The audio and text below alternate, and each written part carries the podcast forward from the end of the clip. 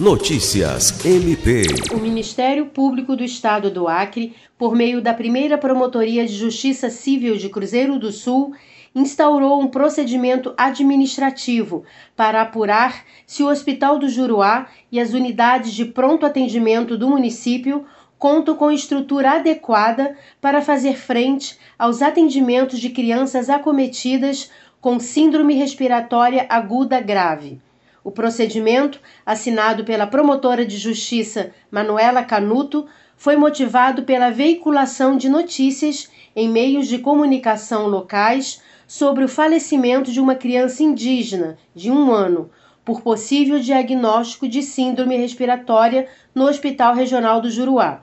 O MPAC oficiou as secretarias estadual e municipal de saúde requisitando informações sobre o quantitativo de crianças que tiveram complicações de natureza grave e ou óbitos decorrentes da síndrome respiratória nos últimos 60 dias.